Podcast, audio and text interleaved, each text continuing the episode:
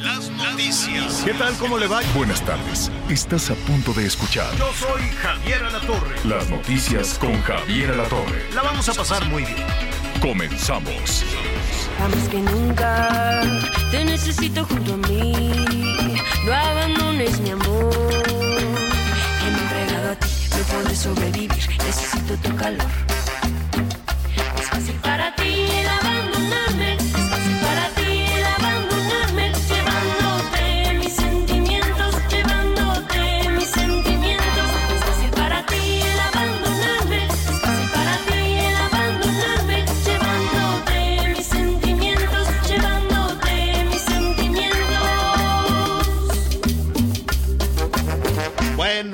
pues así lo estamos saludando. Póngase a bailar un ratito para que se le pasen los enojos de la mañana, porque ya vamos entrando a la tarde y queremos entrar a la tarde bien y de buenas.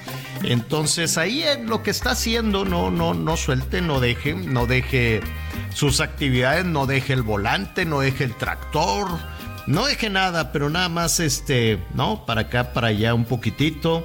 Mis sentimientos son los ángeles azules, pero bueno, es la Jimena Sariñana, le mandamos un, un saludo. No es fácil cantar las de Los Ángeles Azules, ¿eh? No es fácil, pero a la Jimena Sariñana le salió, le salió muy bien.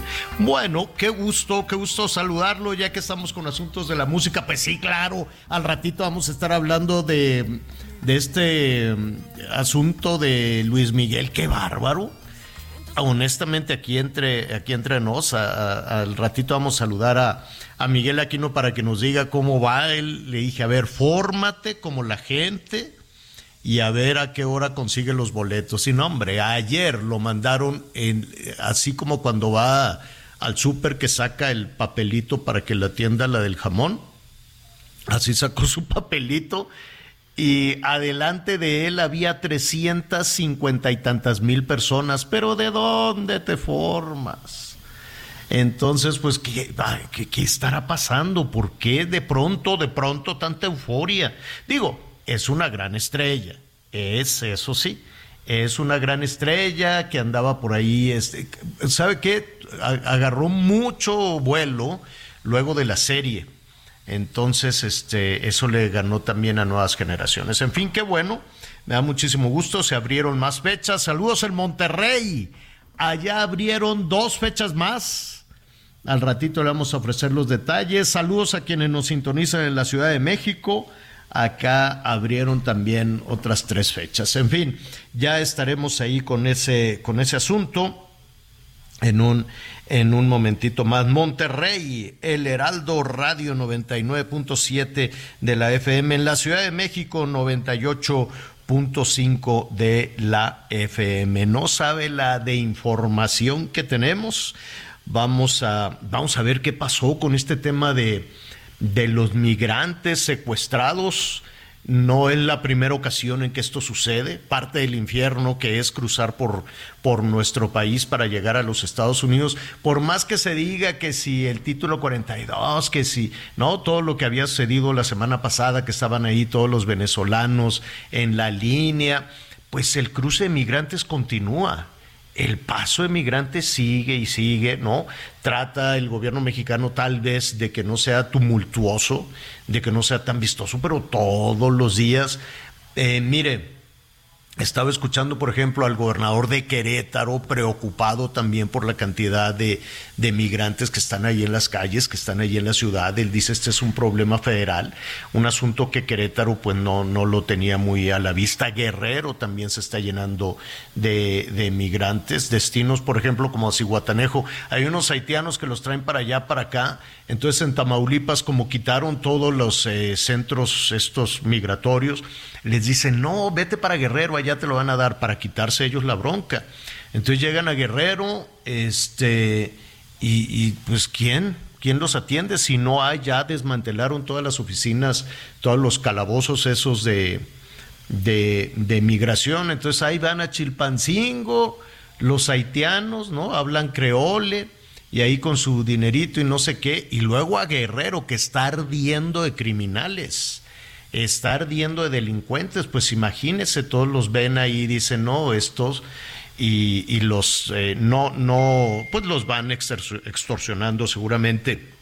Y de ahí de Chilpancingo les dijeron, no, ¿sabes qué? Vete a Cihuatanejo.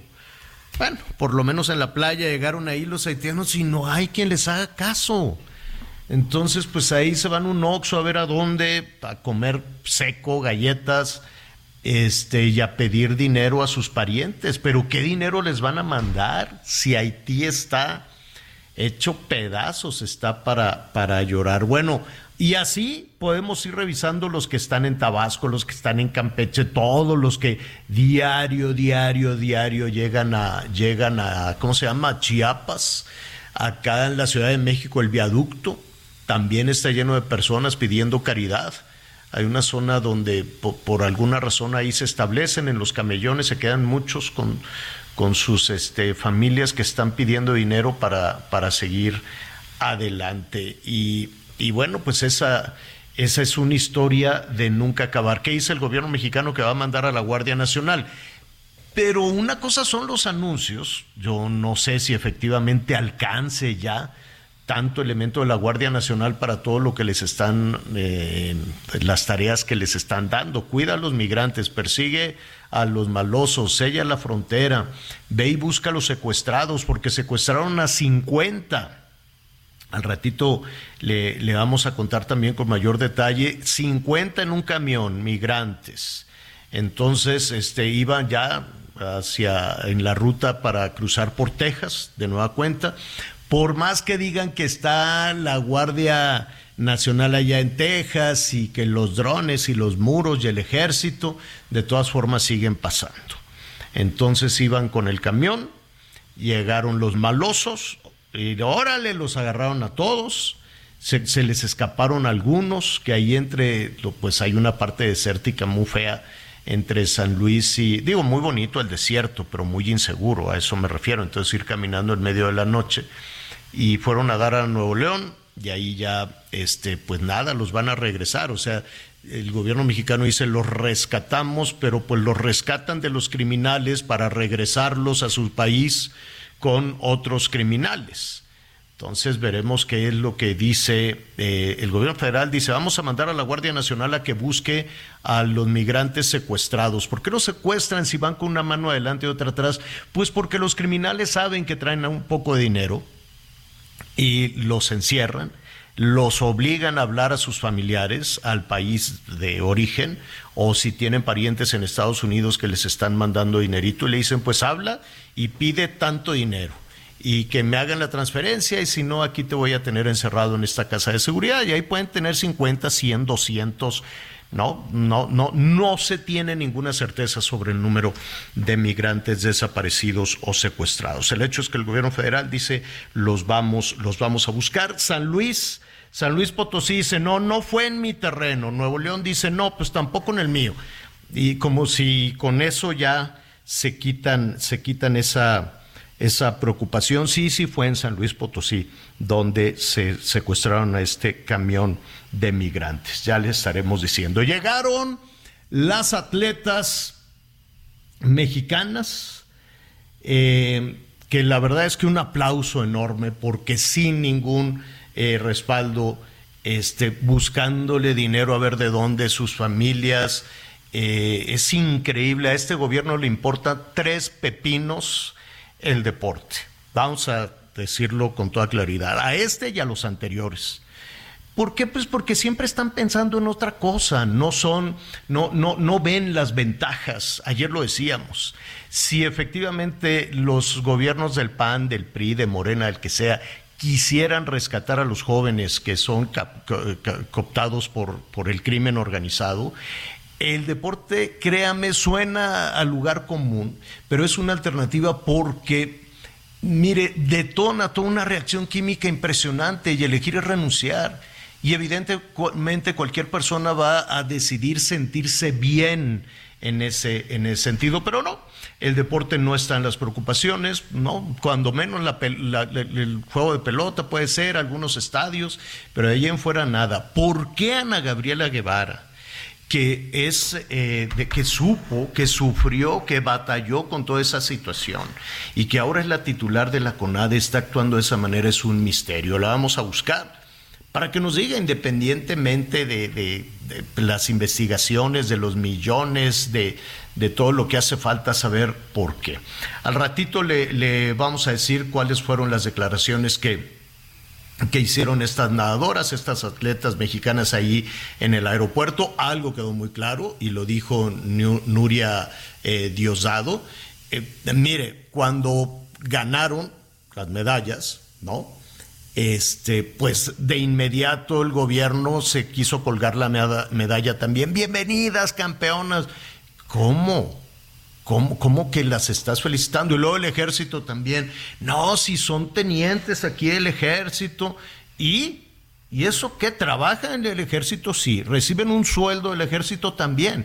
Pero eso no tiene nada que ver con lo que necesitan para ir a competir, con el entrenamiento, con el dinero, con todo lo que es necesario para eso. Entonces, la verdad es que estas chicas y estos chicos, ya lo estaremos viendo también, este, pues están batallando, están batallando muchísimo ellas solas. Me da muchísimo gusto que también esta tarde, este arranque de la tarde, estén eh, para hablar de este tema, de todo lo que han eh, batallado, no nada más en la natación, pero en este caso ya estábamos hablando de la natación artística, vamos a hablar de los clavados.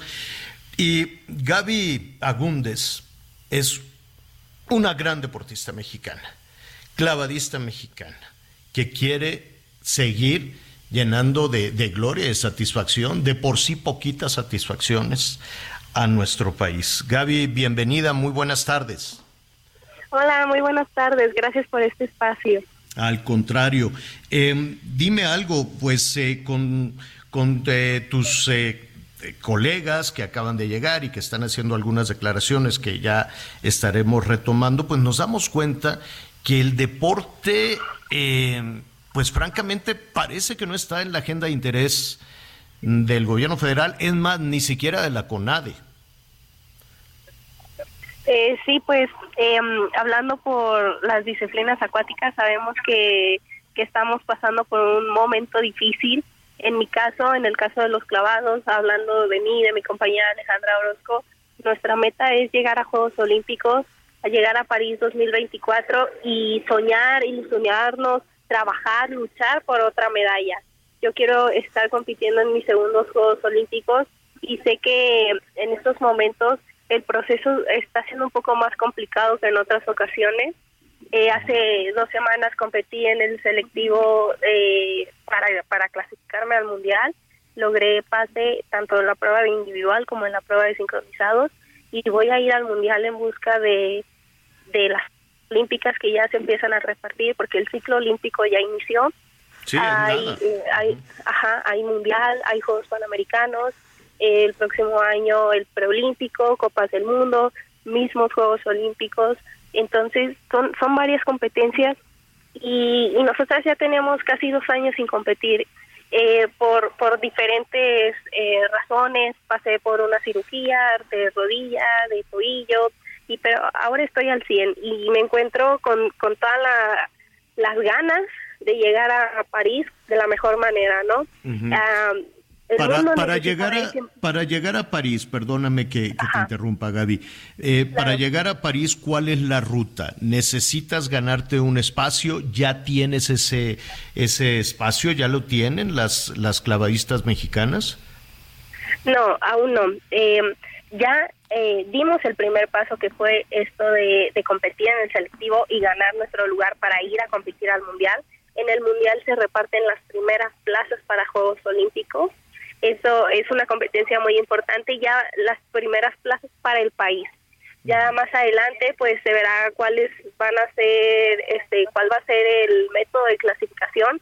Aún no se sabe, aún no se tiene claro, pero lo importante, el, el objetivo principal en estos momentos es es eso, ir al mundial en busca de las plazas olímpicas. Ahora, no es de que levanten la mano y digas, este, a ver, yo, ustedes se van solas al mundial, tienen que ir con, con un equipo de personas, eh, precisamente para que para que el Mundial sea exitoso y para poder llegar a París, a los, a los Olímpicos.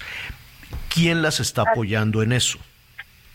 Sí, pues eh, somos nosotras quienes nos, quienes nos tiramos de, desde esa plataforma, quienes están compitiendo, pero al final de cuentas hay mucha gente alrededor, hay todo un equipo, nuestro entrenador, el equipo multidisciplinario, hay gente que, que ya nos apoya, hay este nosotras somos atletas militares y claro que este recibimos un sueldo por ser atletas militares, pero estamos conscientes de que a, la ciudadana no le corresponde estar pagando nuestros viajes para ir a nuestras competencias. Ellos ya ¿Quién nos tiene, apoyan. ¿Quién tiene que pagar? A ver, las apoyan, pero como apoyan a cualquier efectivo, ¿no?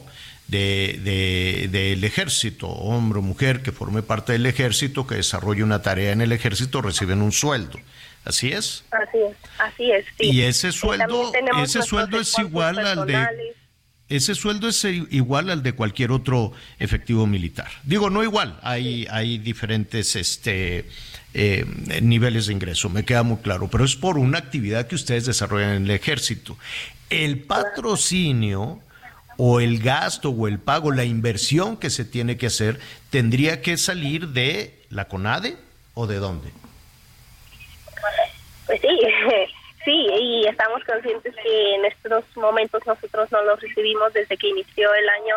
Se nos hizo saber que no íbamos a tener el apoyo, el recurso para para becas, sueldos, este, para ir a competir, para nuestras competencias, nuestra preparación. ¿Por qué? Por eso que ¿Por- nosotros- ¿Cuál fue el argumento? ¿Por qué les dijeron que ya no hay dinero? Eh, ahora sí que por temas de pantalón largo, son temas que no están en nuestras manos, están fuera de nuestro alcance, por temas que nos corresponde solucionar. A nosotros nos corresponde estar en la alberca, estar entrenando, estar preparándonos para nuestras competencias. ¿Te refieres al escándalo y todo este tema que se está investigando de corrupción en la Federación Mexicana de Natación? Eh, pues digo, pero ustedes qué tienen que ver, o sea, si, si, hay, si alguien se robó dinero, pues que lo pague, pero eso no quiere decir que se suspenda. Es, eh, mira, es que eh, cuando escuchamos esto, es como cuando decían, oye, hay, eh, alguien está robándose el dinero de la gente con el tema de las medicinas. ¿Y cuál es la solución? Ah, pues cerremos todo el sistema este, de salud. ¿Cómo que va a cerrar el sistema de salud? Sí, porque alguien se está robando el dinero. Bueno, pues investiga quién se está robando el dinero y no arruines el sistema de salud. Y ahora lo vemos con el asunto del deporte. Alguien se está robando el dinero del deporte, entonces detén todo porque pues no se sabe. Qué injusto. ¿Qué van a hacer? Pues sabemos que son temas que no nos corresponden, no nos involucramos en esos temas, nos enfocamos más en qué es lo que podemos hacer para llegar a París. Y lo que estamos haciendo pues es esto, alzar la voz, pedir ayuda, eh, decirle a la gente, a, a la iniciativa privada que tenemos un sueño, que somos atletas eh, comprometidas con lo que hacemos, que somos atletas responsables, transparentes, estamos ofreciendo conferencias, que vayan a vernos entrenar, que vean cómo es nuestro día a día, tenemos las ganas, tenemos el sueño de, de llegar a París, luchar por otra medalla y, y es por eso que estamos pidiendo ayuda, sabemos Ah. que todo se puede lograr, no nos desmotivamos, pero sí estamos actuando ante esa situación.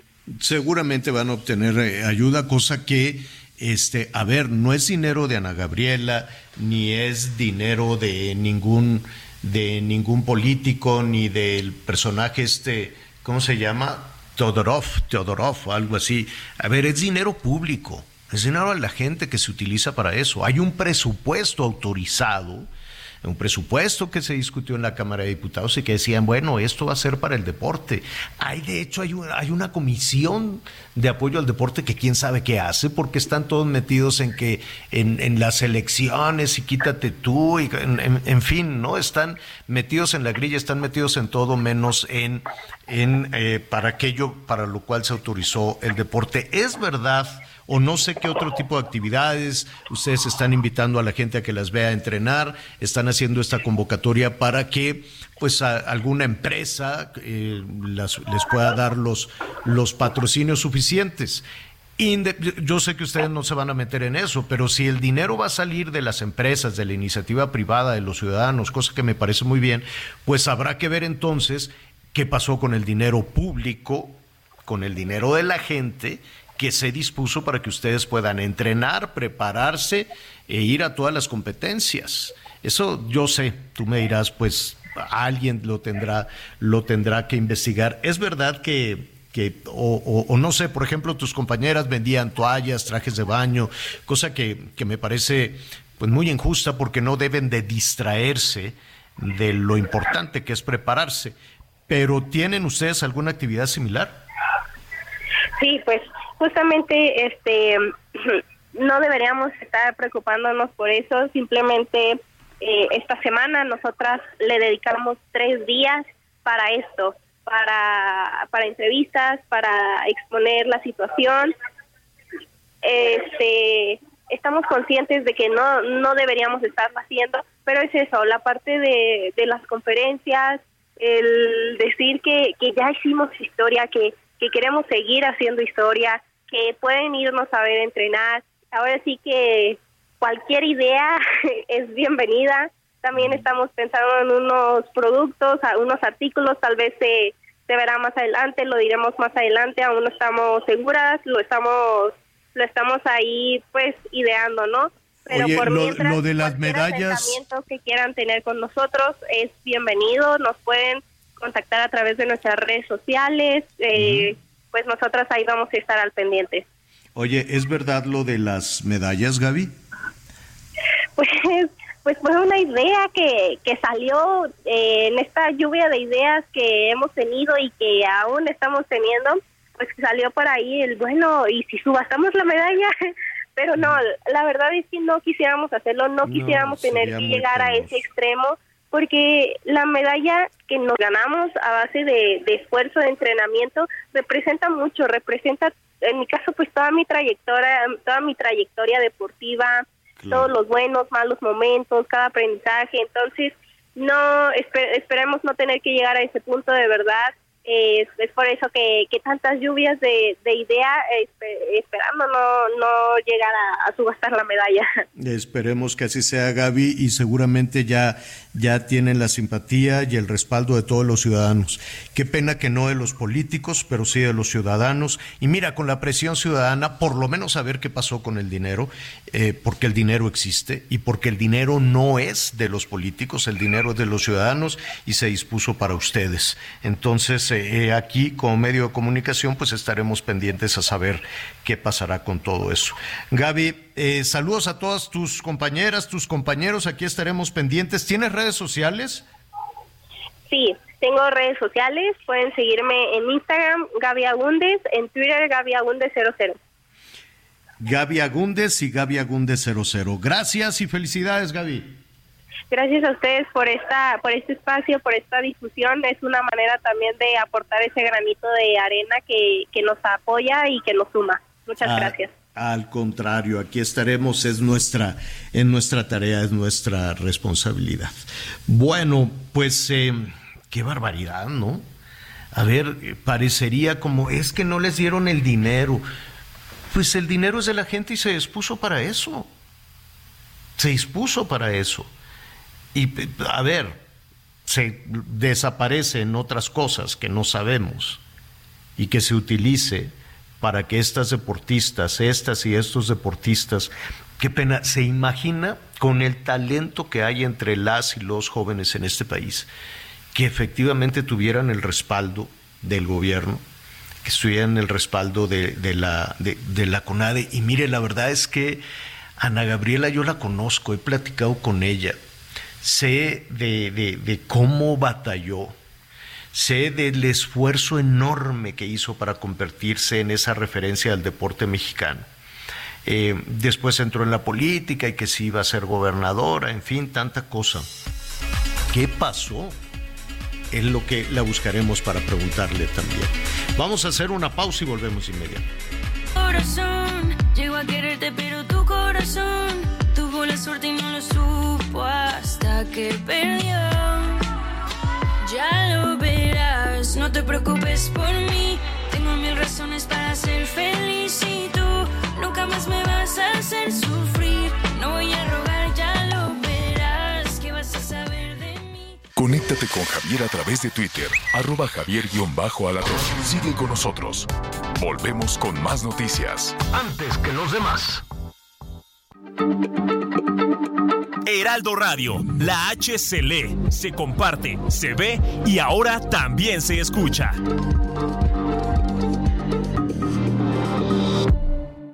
Todavía hay más información. Continuamos. Atención amantes de los viajes. Si eres socio de Aeroméxico Rewards, prepárate para una nueva y emocionante experiencia de recompensas y beneficios. Conviértete en socio de Aeroméxico Rewards y disfruta de beneficios exclusivos como puntos que nunca expiran, precios de vuelos con puntos Aeroméxico Rewards más bajos y la posibilidad de canjear puntos por equipaje documentado, selección de asientos y más. Además, hemos simplificado la experiencia digital para ti. Únete a nosotros hoy mismo y conviértete en parte de la experiencia de viaje más extraordinaria de México. Aeroméxico Rewards, el programa de lealtad más emocionante del país. Las noticias en resumen.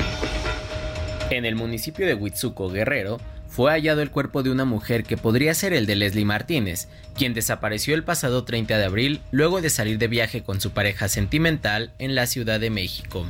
Autoridades realizarán las pruebas genéticas correspondientes para identificar los restos.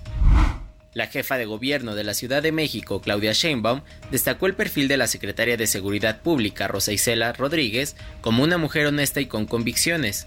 Esto luego de que la funcionaria federal mostrara interés en competir por la candidatura de la Ciudad de México en 2024. Sheinbaum Pardo aseguró que Morena elegirá al candidato capitalino a través de una encuesta. Un juez en Tamaulipas dictó acto de formal prisión en contra de Víctor Manuel Félix el Señor y consuegro de Joaquín El Chapo Guzmán por los delitos de delincuencia organizada y operaciones con recursos de procedencia ilícita. Hoy el dólar se compra en 17 pesos con 9 centavos y se vende en 18 con 6 centavos. Siente el máximo confort de un abrazo a todo tu cuerpo. Te mereces un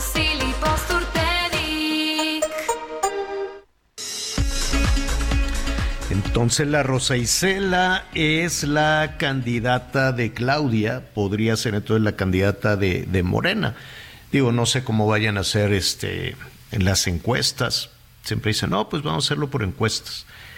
Pero pues si ya le levantó la mano, es como cuando el presidente le levantó la mano a Claudia, pues de inmediato la gente dijo, ah, pues es por ahí.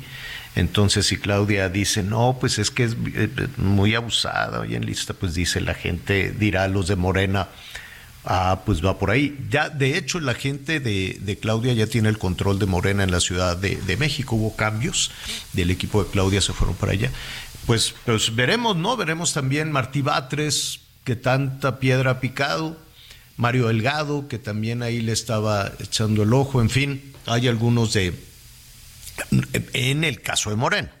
Ya eh, hay otros y muchos y muy buenos gallos por parte de la oposición, en, eh, sobre todo en el PAN, ¿no? Algunos alcaldes, algunos legisladores, algunos diputados, algunos senadores, en fin, ¿no? Se han apuntado muchos de oposición para la Ciudad de México. En el caso de la Ciudad de México, la oposición ha trabajado muchísimo más que en el caso de la elección presidencial. Muchísimo más. Y hay personajes de peso de oposición que estarían este, buscando también convertirse en jefe o jefa de gobierno de la Ciudad de México. Los vamos a repasar y los vamos a invitar también tanto a los de Morena como a los de oposición, para el gobierno de la Ciudad de México.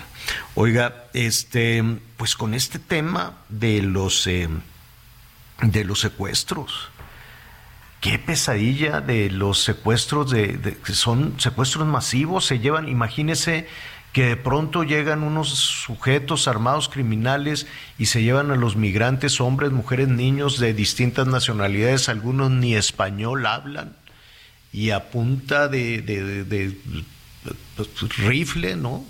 Se los llevan y ahí los tienen hacinados en algún sitio.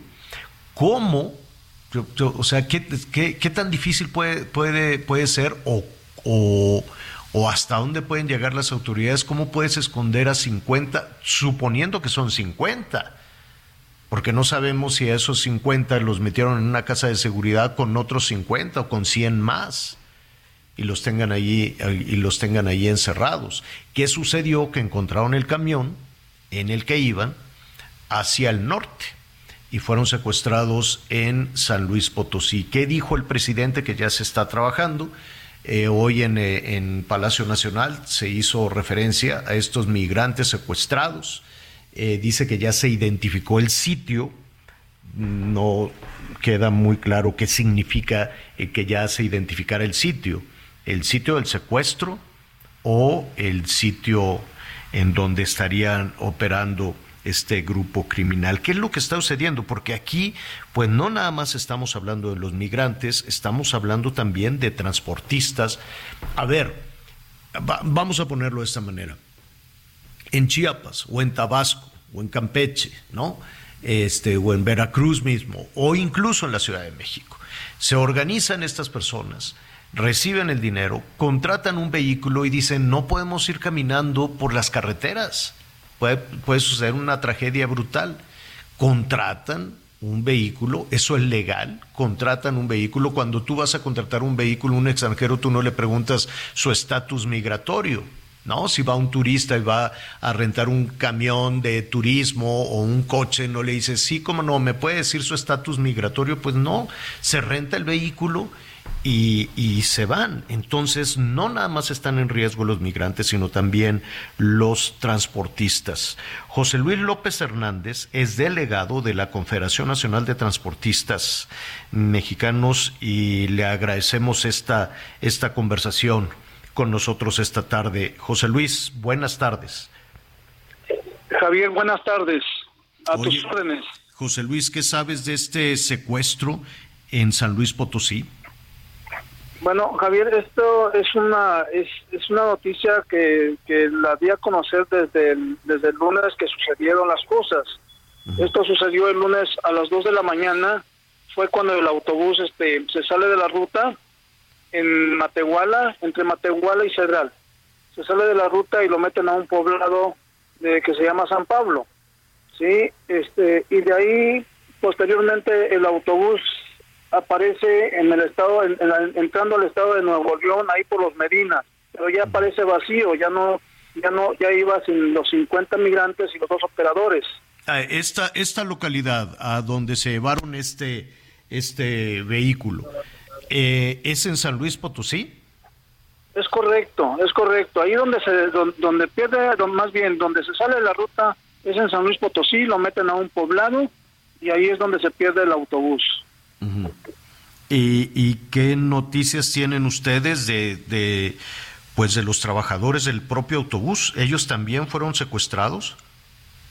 Así es, es correcto. Los, este, bueno, pues, pues los, los 50 migrantes y los, los dos este, operadores eh, fueron secuestrados.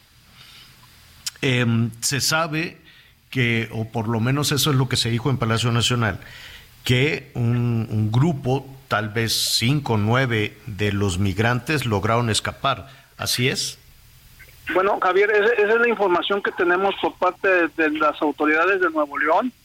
y al parecer, este, aparecieron ya nueve, nueve personas. No tenemos nosotros el dato completo. La, realidad de las cosas es que la autoridad no está informando este, mucho. Entonces, claro. es lo que sabemos. ¿Y de, y de tus compañeros? y de tus compañeros de que eh, que iban en este en este autobús qué saben no sabemos absolutamente nada nada todavía. Mm, no han pedido nada la, no han tenido contacto con los familiares de, de tus compañeros. Aún aún no no o sea con los, los, los familiares de los operadores este no nos han comentado absolutamente nada lo único que sé que ya pusieron la denuncia pero no les han hablado a ellos la única llamada que hicieron fue el día del el día que, que, se robaron el camión este a las 4 de la mañana le hablaron al transportista sí hablándole que este personas del, del cártel del Golfo así fue como se presentaron eran del cártel del Golfo y pidiendo 1.500 dólares por cada persona para poderlos liberar. Eh, esa es la, a situación. Ver, a ver, entonces, esto sucedió la madrugada del lunes. Es correcto, a las 2 de la mañana. alguna esta, esta persona, identificándose como líder de un gripper criminal, se comunicó con quién, con qué empresa? Se comunicó directamente con el dueño del autobús, con el transportista. Ajá. Fue el ah, que le pidió, fue, fue, fue, el que le hablaron y eh, para avisarle que tenían secuestrado a, la, a, los, a, los, a los 50 a los 50 migrantes y a sus dos operadores y pidiéndole la cantidad de 1.500 dólares. 1.500 dólares, que son aproximadamente 30 mil pesos por cada uno, sean extranjeros, sean migrantes o sean operadores. Es correcto. Y, y, y, le, y, le, están pidiendo este, este, los responsables del secuestro que el pago lo haga la empresa, incluso de los migrantes extranjeros. Es que, o sea, cuando, cuando hablaron la, la llamada que le hicieron fue para pedir los 1.500 dólares por cada persona. Eso fue lo que le pidieron al transportista. Y fue la única llamada que recibió ese día a las 4 de la mañana. Por supuesto que como el transportista no tiene ese dinero, pues él, les dijo, no, pues no tengo dinero, lo único que yo les puedo dar es lo que, lo que me gano del flete, eso es lo único que les puedo dar. Dijo, porque no tengo más dinero. Y ya ellos lo único que le contestaron, que bueno, que no era aceptable eso y y que después le llamaban. Es hora que desde ese día, 4 de la mañana, desde el lunes, a las 4 de la mañana ya no volvió a recibir ninguna llamada. Estamos platicando con José Luis López Hernández, delegado de la Confederación Nacional de Transportistas Mexicanos. Dentro del grupo de migrantes secuestrados hay también dos connacionales, dos mexicanos, por lo pronto no sabemos si el resto son extranjeros, que eran los operadores del autobús que los trasladaba hacia el norte, quiero yo suponer, hacia, hacia, la, hacia la frontera norte. Unos sujetos identificados como integrantes del cártel del Golfo les pidieron 1.500 dólares por cada una de las personas que fueron cautivas. ¿Han tenido contacto con algún nivel de gobierno de San Luis, del gobierno de San Luis Potosí, el gobierno de Nuevo León o el gobierno federal, José Luis?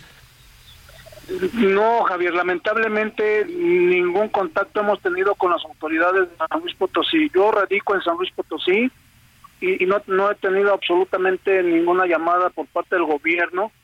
Pues digo, yo creo que lo menos que puede hacer es para, pues para, para informarnos qué están haciendo, ¿no? Y lamentablemente no hemos tenido ninguna comunicación. Oye, este vehículo, ¿Lo rentó alguien? ¿Lo rentaron los migrantes? Hablábamos antes de iniciar la conversación contigo que pues eh, si llega una persona y le renta un vehículo, ustedes no van a preguntar el estatus migratorio de las personas, se renta y ya. Es correcto, llega, este, el autobús fue, fue contratado, me comenta el transportista, por una empresa, este, y bueno, pues ellos nada más ponen el camión, eh, lo único que saben es, o sea, sí les entregan una, una, una lista de, de la gente que va, se supone que son migrantes que, que, portan un permiso para poder transitar dentro del país. Este, es decir, a ustedes los contrató una empresa, no una persona. no, es correcto, una empresa allá en Tapachula, eso es lo que me hizo el comentario el transportista, que lo, lo, lo, contrató una empresa, ¿sí? Este con los para, para, para trasladar a los migrantes de Tapachula, Chiapas, a, este, a, la ciudad de Monterrey, Nuevo León, todos con un permiso para poder transitar dentro del territorio nacional. Tenían permiso para transitar, se subieron en Tapachula, los secuestraron en San Luis y hasta el momento nada, y hasta el momento nada se sabe, José Luis. ¿No es este, además de este caso, eh, independientemente de las cuestiones de, de, los migrantes, del secuestro de los migrantes, pues también hemos hablado de la violenta situación en las autopistas, en las carreteras de nuestro país. Bueno, Javier, eso, eso, este, nosotros lo, lo, publicamos todos los días, la problemática que estamos sufriendo en el transporte. Tenemos una inseguridad tremenda, no, no nada más en el estado de San Luis Potosí, sino a nivel nacional. Pero San Luis Potosí es una de las ciudades que realmente no teníamos tantos problemas y bueno, pues este, últimamente en los últimos años, te hablo de hace tres años para acá, que hemos estado sufriendo eh, este, muchos problemas en el robo al transporte. Y ya los robos son con mucha violencia. Este, tenemos robos donde matan ya los operadores. Eh, debiste haber visto, no sé si ya viste la nota que sucedió hace tres, cuatro días en Jalisco, donde mataron a unos custodios por robarse un camión. Así es. Ayer mismo, ayer mismo en la carretera 57 antes de llegar a Ciudad de México, como con violencia ahí se ve el video donde donde balacean al transportista, lo bajan del camión, una cosa muy violenta. Sí, la situación está muy crítica, pero eso es debido a la falta de a la falta de seguridad que tenemos en las carreteras. No hay policía en, ninguna de las carreteras este, en todo el país. Ahí en San Luis Potosí fue donde secuestraron también a los turistas de Guanajuato, ¿te acuerdas? En Semana Santa. Hace, pues hablamos del día 4 de abril, o sea, muy poquito tiempo tiene que pasó, que pasó eso. Eh, digo, fue gracias precisamente a la denuncia de un transportista que de ahí resultaron ya ciento y tantos este, secuestrados que salieron, ¿no? Pero la verdad es una situación muy complicada la que se está viviendo aquí en San Luis Potosí. Y si sucede es porque lo pueden hacer, porque toman el camión completo y dicen de cada camión, haciendo por ejemplo el cálculo, pues estás hablando de un millón y medio de pesos que les pueden dar en en, en, poco tiempo. Que, eh, pero independientemente de los 1.500 dólares, de la, la conversión a pesos, de lo que sea, pues es un tema de inseguridad, es un tema de que se llevan a decenas y decenas de personas. Y eso no, no, no, no, no creo que sea sencillo secuestrar y mantener cautivas en una pequeña localidad y que nadie sepa nada y que nadie vea y que nadie vea nada. Y así también estamos viendo los tramos de Zacatecas, los tramos de Michoacán. ¿Qué quieres que te diga de la de la carretera de Puebla? El tramo de Puebla, Veracruz, Guanajuato. Arco Norte. Arco Norte, el estado de Hidalgo. Hemos tenido robos, bueno, eh, hace 15 días se robaron cuatro, cuatro fulles juntos, imagínate, ¿dónde meten cuatro camiones con doble remolque? En un rato los desaparecen, es increíble. ¿En dónde fue eso? ¿Cuatro camiones de doble remolque en dónde? De doble, en, el tramo, en el arco norte a la altura de Tula, de Tula Hidalgo. Ah, pero ¿cómo escondes cuatro camiones de doble remolque y que nadie se dé cuenta?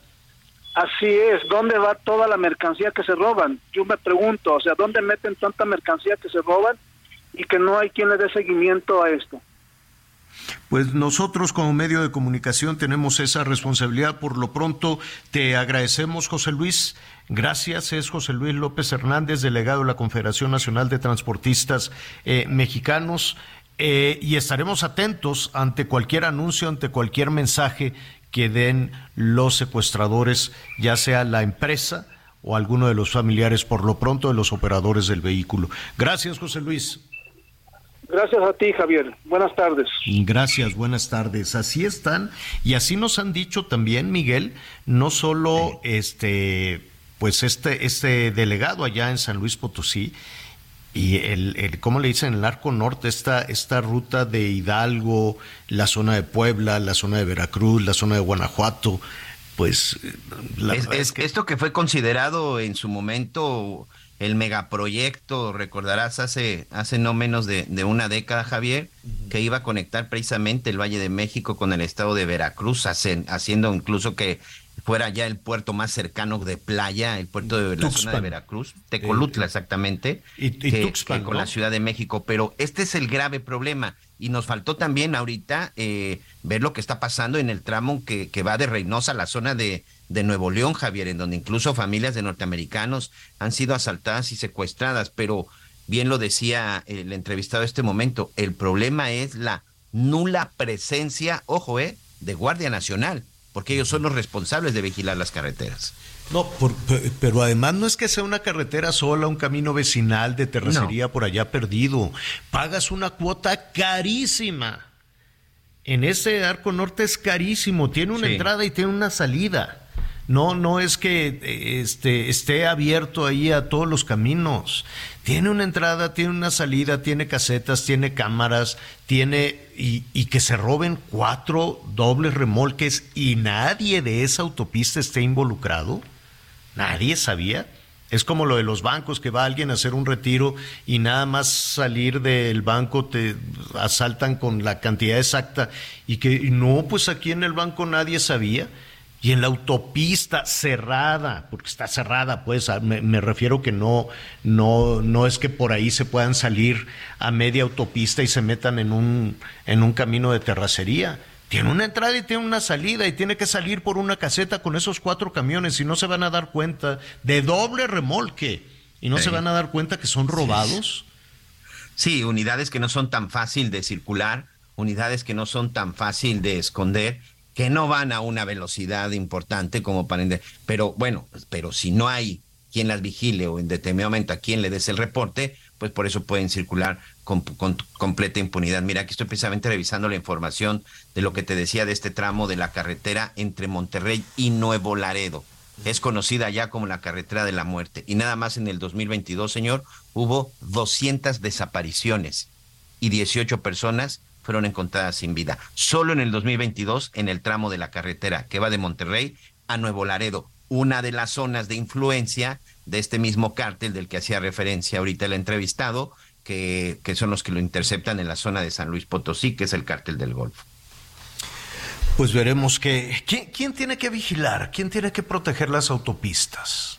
La Guardia Nacional, Guardia Nacional Carretera, ese es el este ese es el nombre de la de la dependencia. Lo que era antes la Policía Federal de Caminos, y que después se convirtió en la Policía Federal de Carreteras, hoy es la Guardia Nacional Carreteras.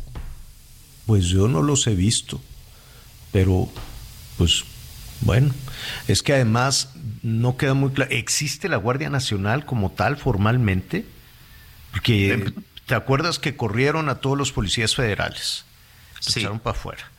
Y luego dijeron, los vamos a integrar con elementos del ejército y muchos elementos del ejército decían, no, yo no me quiero ir a la Guardia Nacional porque pues yo quiero formar parte del ejército, etcétera, etcétera. Después se resolvió que no puede tener un mando militar, que tiene que tener un mando civil.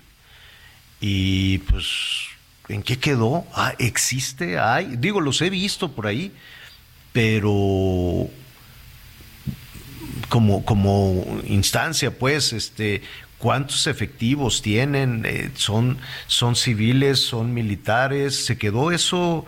¿En, qué van, Miguel? Fíjate que qué bueno que tocas el tema, porque precisamente ayer ese fue todo, todo un tema de discusión entre senadores y diputados, porque exactamente hace ya seis meses fue cuando ya se hizo el decreto y la publicación formal de la creación de la Guardia Nacional, pero sobre todo, Javier, de que la Guardia Nacional pasaba a las filas de la Secretaría de la Defensa Nacional, una situación que después se, se echó abajo en la Suprema Corte. Pero como parte de este decreto, como parte de estas nuevas disposiciones de la Guardia Nacional, cada seis meses estaba obligado o está obligado el representante de la Guardia Nacional e incluso el gabinete de seguridad, en donde está por supuesto también el secretario de la defensa, pues a reunirse con las, con estas, eh, la, bicamaral de, de seguridad y de Fuerzas Armadas, tanto en la Cámara de Diputados como en el Senado de la República, cosa que no ha sucedido, porque esa misma pregunta es la que se han estado haciendo los legisladores, porque desde hace seis meses que se dio ya esta formalidad de la Guardia Nacional, nadie ha rendido cuentas absolutamente de nada finalmente cómo quedaron los mandos, cuántos elementos quedaron, en dónde están concentrados, en dónde, quién está cuidando el metro, quién ya no está cuidando el metro, quién está en las carreteras. Lo que sí te puedo decir, Javier, es que la mayoría de los elementos de la Policía Federal de Caminos, que, bueno, de la extinta Policía Federal de Caminos, hoy ya no están en la Guardia Nacional Carreteras. La mayoría de los civiles que formaban parte de la Policía Federal hasta el sexenio pasado ya no están en la Guardia Nacional. Hoy el mayor número de integrantes son elementos del ejército mexicano. Esos elementos que todavía en la época de Vicente Fox, insisto, conocíamos como federales de caminos y que después con Calderón solo se convirtieron en Policía Federal y que siguieron con Peña Nieto, hoy ya no son los que están cuidando las carreteras. Hoy son elementos de la Guardia Nacional, estamos hablando de la mayoría de elementos del ejército o de la Secretaría de Marina, señor. Y tampoco queda muy claro si efectivamente son, porque cuando decimos efectivos del ejército, pues te imaginas a, un soldado, a, ¿no? a una mujer militar con preparación, con disciplina, con formación, o están contratando y habrá que ver también la capacidad de los elementos, con todo respeto, ¿no? La capacidad de los nuevos elementos de la Guardia Nacional, si tienen esa capacidad para enfrentar al crimen y cuál es la instrucción, cuál es la orden que reciben cuando se encuentran pues a un grupo de criminales secuestrando un camión de personas. ¿Qué van a hacer? Vamos a hacer una pausa y volvemos con más.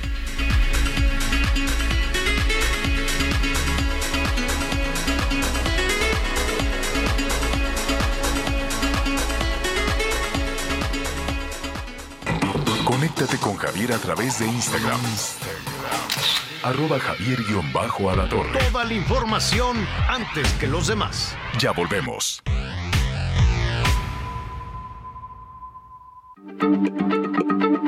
Heraldo Radio, la H se lee, se comparte, se ve y ahora también se escucha.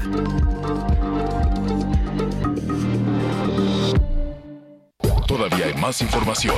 Continuamos. Válgame Dios, hoy hemos tenido el día muy, muy, eh, muy intenso, ¿no? Y yo que le decía que se relajara ahí un, un poquito, pero pues mire cómo han batallado las clavadistas, ¿no? Que no les dan el, el dinero, este, los transportistas. No sé cuánto gane un transportista que maneja uno de estos camiones, pero a lo que se tiene que enfrentar. Yo quiero suponer, Miguel, habrá que preguntar ahí en, la, en las empresas, fíjate, se me fue, tendrán pues seguro, no sé, una empresa aseguradora, si tienes un trabajo de autorriesgo que dice, ¿usted qué hace? Pues yo voy por las carreteras de México, ándale. Pues no sé, ¿no? Hay que, hay que checar también toda, todo ese tema, toda esa situación. Saludos en Durango, nuestros amigos que nos sintonizan por allá en Texas también. Gracias por por sintonizarnos todos los días. Por cierto que allí en Texas, Miguelón, este, pues están encontrando, ¿te acuerdas de la meningitis? Sí, claro, que empezó en Durango. Aquella situación que se detonó en unos hospitales de Durango y que la COFEPRIS pues se hizo así nada más como, ah, sí, ahorita investigo. Yo, yo no entiendo este tema de la COFEPRIS que tenían que investigar. Imagínate las personas que todos los días tienen que utilizar anestesia. De por sí, con esta candanga del fentanilo, pues están afectando también, espero que no, el, eh, el, suministro y la elaboración de anestesias. Hay algunas personas, omito los, los nombres, dos personas que me han comentado que en algunos, en algunos hospitales con un tema programado le dicen, oye, sabes que te voy a reprogramar porque estamos batallando con las anestesias para para las emergencias, para las urgencias, entonces cuando se puede programar, pues es distinto. ¿A qué voy con esto? Decían que probablemente fue por la aplicación de anestesia contaminada, como se desarrolló este tema de meningitis en Durango. Pero ¿qué crees? En Texas, sí fue en Texas, ¿no? Así es, así es en donde detectaron los primeros casos. no, no los primeros, una situación similar a la de Durango, pero en Texas y al parecer los pacientes que fueron detectados con meningitis en Texas se operaron en Tamaulipas. En Matamoros, para ser exactos. Antes de ver qué es lo que está sucediendo con todo esto, vamos a ver en qué quedó todo este, todo este tema de Durango, que fue una tragedia verdaderamente. Ignacio Mendívil es nuestro compañero corresponsal en Durango. ¿Cómo estás, Ignacio? ¿Qué tal? Muy buenas tardes, me da mucho gusto saludarlos y efectivamente, pues todavía está la tragedia, ¿eh? no ha pasado. Estamos hablando que desde octubre del año pasado se presentaron las primeras muertes de meningitis. Ahorita estamos hablando de 39 mujeres que perdieron la vida por esta causa. Sí, están dejando hasta este día 74 huérfanos. Hay siete detenidos, presuntos responsables de estos cuatro hospitales particulares que intercambiaron medicamentos y que es posible la causa de que sean esta anestesia contaminada la que fue y vino de estos cuatro hospitales que son familiares los dueños. Y bueno, Estamos hablando que en estos momentos hay 80 pacientes con tratamiento vía oral, eh, monitoreados en sus hogares y que están pues eh, haciéndole frente a la meningitis. Y hay cuatro pacientes en los hospitales que están pues atendidos de manera 24 horas para poderle hacer frente a esta situación. Todavía no termina esta crisis sanitaria aquí en Durango.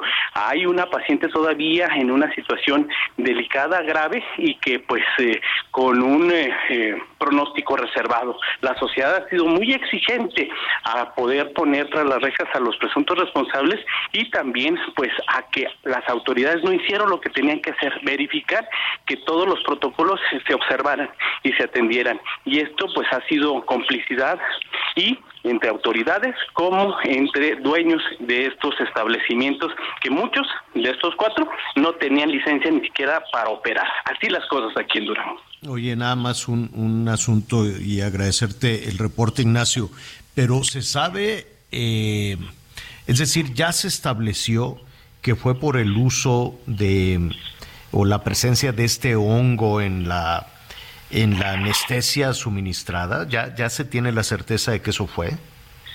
No, no hay un dato certero. Sin embargo, quienes, eh, lo, inclusive el colegio de anestesistas, eh, anestesiólogos aquí en Durango dijo que eh, es posible que en la morfina que es en una eh, en un frasco grande en lugar de que cada eh, hospital tuviera su morfina se la prestaron y pudo haberse contaminado en uno de estos traslados. Sin embargo pues este hongo es muy especial.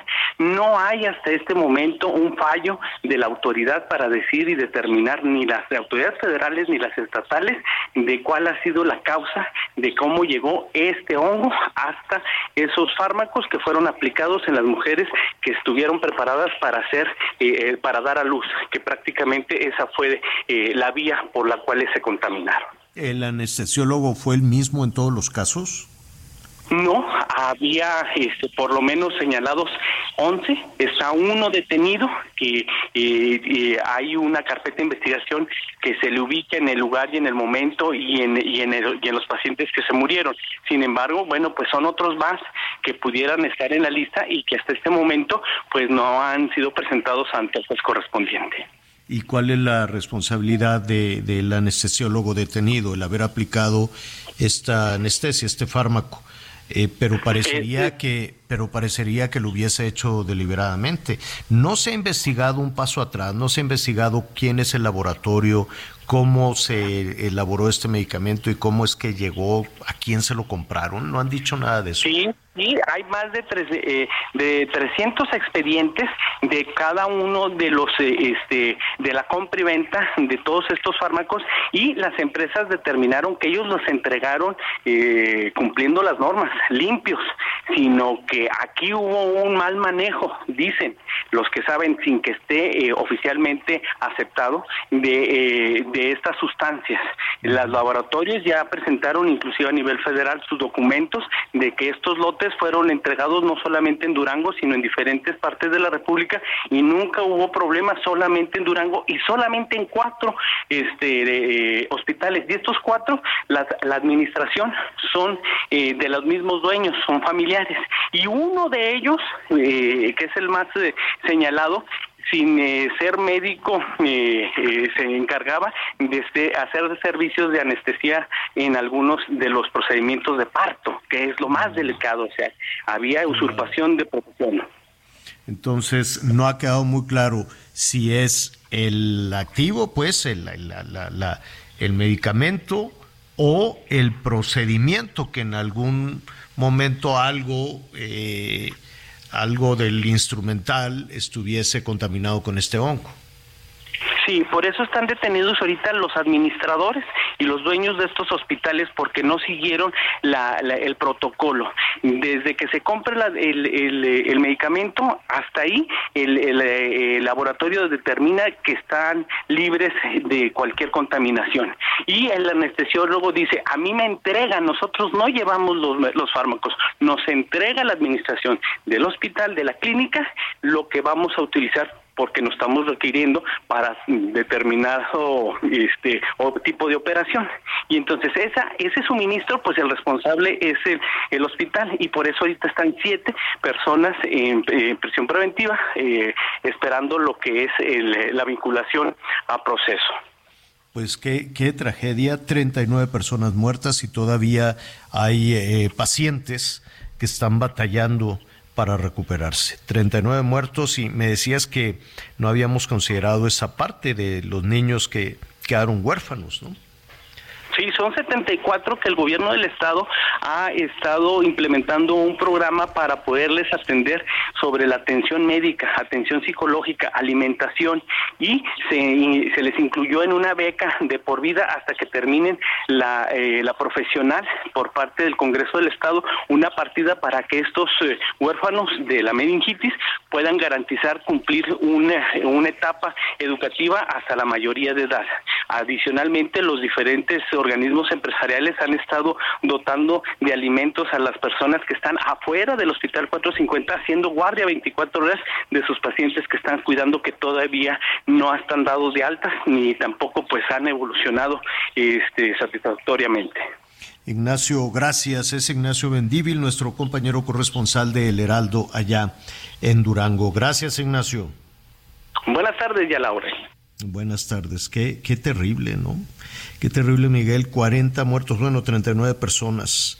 39 personas fallecieron, hay personas detenidos, hay presuntos responsables, pero todavía eh, pues queda una parte nebulosa, ¿no? De qué pasó. Yo no, no, no recuerdo, no sé, Miguel, corrígeme si me equivoco, si la COFEPRIS ya dio el dictamen en la ruta del seguimiento de esa medicina. No, Javier, no, y de hecho es uno de los casos que tiene todavía pendientes.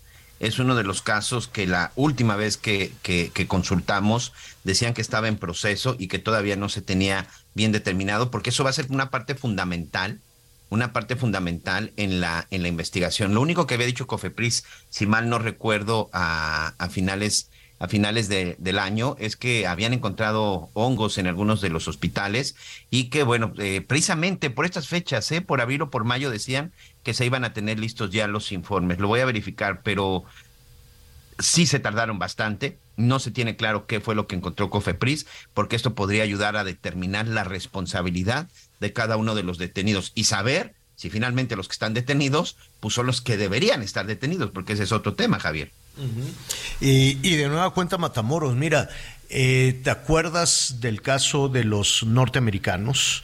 Eh, tres, tres varones, una mujer, mataron a dos, secuestraron y además hicieron una descripción terrible de las vejaciones a las que fueron sometidos los sobrevivientes de ese, de ese secuestro del crimen organizado ahí, ahí mismo, en Matamoros. Ellos acudían a, al parecer, a acompañar a esta mujer a someterse a una a un procedimiento, ¿cómo se llama? Como una liposucción, algo, algo, algo, algo por el estilo. Em, no sería la primera vez en que pacientes de los Estados Unidos crucen, crucen a nuestro país. Eh, nuestro país, hay que decirlo, en muchas hay, hay turismo médico porque nuestro país también tiene eh, profesionales de la salud muy buenos y lo podemos ver desde la cuestión de, de, odontólogos en Baja California. Hasta el turismo, eh, no le quiero yo decir turismo, pero es las visitas con especialistas en Jalisco, nuestros amigos que nos escuchan allá en Guadalajara, sobre todo procedimientos estéticos son muchos, Ciudad de México también, y en prácticamente, ¿y qué quieres que te diga de Tijuana, de Ciudad Juárez, de casi todos los puntos fronterizos? evidentemente de, brincan de inmediato situaciones que están de alguna manera ligadas a la violencia, como es el caso, como es el caso de Matamoros. Pero ahora, pues también nos estamos encontrando este caso de pacientes tejanos que acudieron a alguna situación médica en Matamoros y probablemente eh, tenemos otro caso u otro brote de meningitis digo probablemente. Quien le, hace, le, da seguimiento a todos estos temas es el doctor Alejandro Macías, es especialista, catedrático, universitario y desde luego nos, nos apoya siempre con los temas médicos. Doctor, ¿cómo estás? Qué gusto saludarte. Buenas tardes. Hola Javier, me da gusto estar con tu auditorio. Buenas tardes.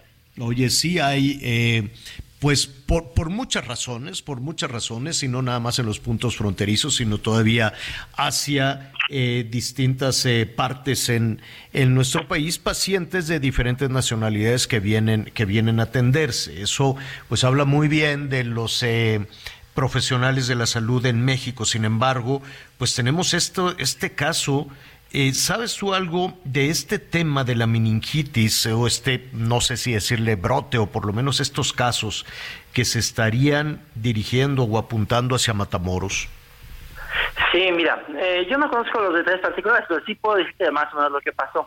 Eso acaba de pasar en Durango, recuerden, hace poco, el brote de meningitis que ocurrió asociado a anestesias en, en Durango que cobró la vida después de más de 30, 35 mujeres. 39, eh, acabamos acabamos de, hablar antes de hablar contigo, nos estaban pasando el reporte, son 39 muertos y hay todavía personas que siguen en terapia intensiva, por lo menos dos personas, y, y pero, pero tampoco quedó muy claro la ruta o, el, o la parte en que este medicamento, anestesia, quiero suponer, se contaminó con este hongo. Sí, mira, eh, yo creo que sí es más o menos claro. Eh, cuando se, viene, se contamina un anestésico, como muy probablemente también ocurrió en Matamoros, puede ser que viniera contaminado del fabricante, lo cual es muy poco probable, puesto que el fabricante lo distribuye en todo México. Y, por ejemplo, en el caso de Durango se dio nada más en algunos hospitales de Durango.